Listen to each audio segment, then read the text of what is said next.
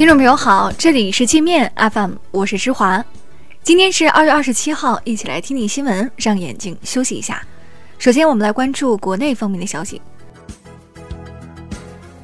最高法推动建立个人破产制度，陷入严重财务困境的个人或家庭可依法通过个人破产程序免除一定债务，重新通过努力实现正常的生产和生活。专家认为，构建该制度要预防老赖钻法律空子、恶意逃债。天安门广场正式进入 5G 时代。经北京联通测试，广场 5G 网络上行速度可达到200 Mbps，下行速度可达到2.6 Gbps。证监会主席易会满今天首秀，在发布会上表示，严禁大股东操纵并购、内幕交易等违规违法行为。证监会将推动修订证券法，提高违法成本。全国两会临近，北京将从三月三号起在全市范围内禁止放飞无人机，违反者将被严厉查处。首都机场将加强安检，机场方面建议乘客提前两到三个小时到达机场，以免安检排队人数太多影响出行。零零幺 A 号国产航母出海开展第五次海试，身穿马甲的海军航空保障官兵马甲军团登上甲板，开展昼夜演练。深圳 GDP 去年首次超越香港。香港与深圳公布的经济数据显示，二零一八年深圳市 GDP 为人民币两万四千两百多亿元，比香港多出两百多亿。河北非法别墅问题严重，继石家庄鹿泉、保定满城被曝萧山建别墅后，保定涞水也出现了一处两千多亩的违建别墅群。该项目开发商因五证不全，曾多次被举报。但依然大量挖山盖房子。马云以人民币两千六百亿身家冲上二零一九胡润华人富豪榜榜首，成为全球华人首富。曾经的中国首富王健林财富缩水百分之三十七，排名掉到了第九名。台湾女演员刘乐言公开表态支持两岸统一。身在台湾的家属遭台独分子恶毒攻击。台独分子不仅持续骚扰刘乐言母亲的小吃店，还扬言要强暴刘的母亲。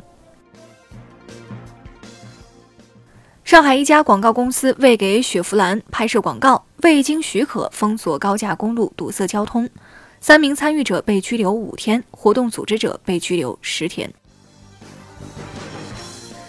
我们再来关注国际方面的消息，印度和巴基斯坦爆发武装冲突。印度二十六号凌晨空袭巴控克什米尔地区后，双方爆发空战。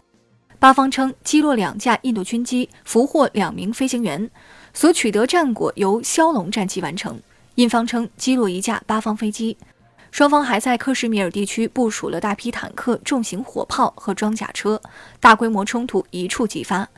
中方呼吁两国克制，避免事态失控。日本爆发十年来最严重的麻疹疫情，其中大阪府和三重县是重灾区，全国已确诊二百二十二名患者。三重县一个反对接种疫苗的宗教团体有二十四名成员中招，麻疹传染力极强，去日本旅游的朋友要当心了。阿联酋决定部署由华为开发的 5G 网络，《华尔街日报》挑拨说。作为美国在中东地区的重要盟友，阿联酋的做法对川普政府是一个重大打击。德国最近搞了一项民意调查，让民众在中国和美国之间选谁更可靠。结果显示，百分之四十二点三的德国人认为中国是比美国更好的合作伙伴，认为美国更可靠的只有百分之二十三点一。无印良品天然水被检出疑似致癌物溴酸，这款饮用水在中国台湾和香港地区有售。无印良品已宣布召回全球五十八万多瓶瓶装水。美国联邦众议院通过决议，希望终止川普宣布的国家紧急状态。川普表示，即使这项决议获得两院通过，他也不会签署。川普宣布紧急状态是为了绕开国会，自由调动资金修建隔离墙。川普的老朋友美国亿万富豪卡夫特嫖娼被逮捕，案件牵出中美跨国贩卖妇女黑幕。佛州警方调查发现，当地一些按摩店里存在大量中国妇女，她们被严格看管，不能外出。有获得解救的妇女说，她们是被人以读书等名义骗到美国的。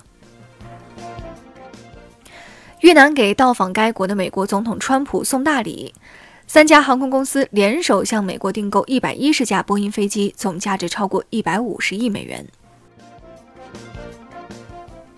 自封总统的委内瑞拉反对派领导人瓜伊多违反该国最高法院禁令，擅自出国。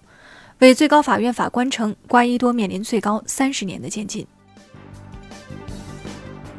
海牙国际法庭判令英国将一个海外殖民地归还毛里求斯。这片海岛是英国四十多年前强行霸占的，后来被英国租给美国建军事基地。毛里求斯要想从两大强盗手里拿回领土，希望渺茫。那好了，以上就是今天节目的全部内容了。感谢您的收听，我是施华，欢迎您下载界面 App，在首页点击试听，找到界面音频，更多精彩内容等着您收听。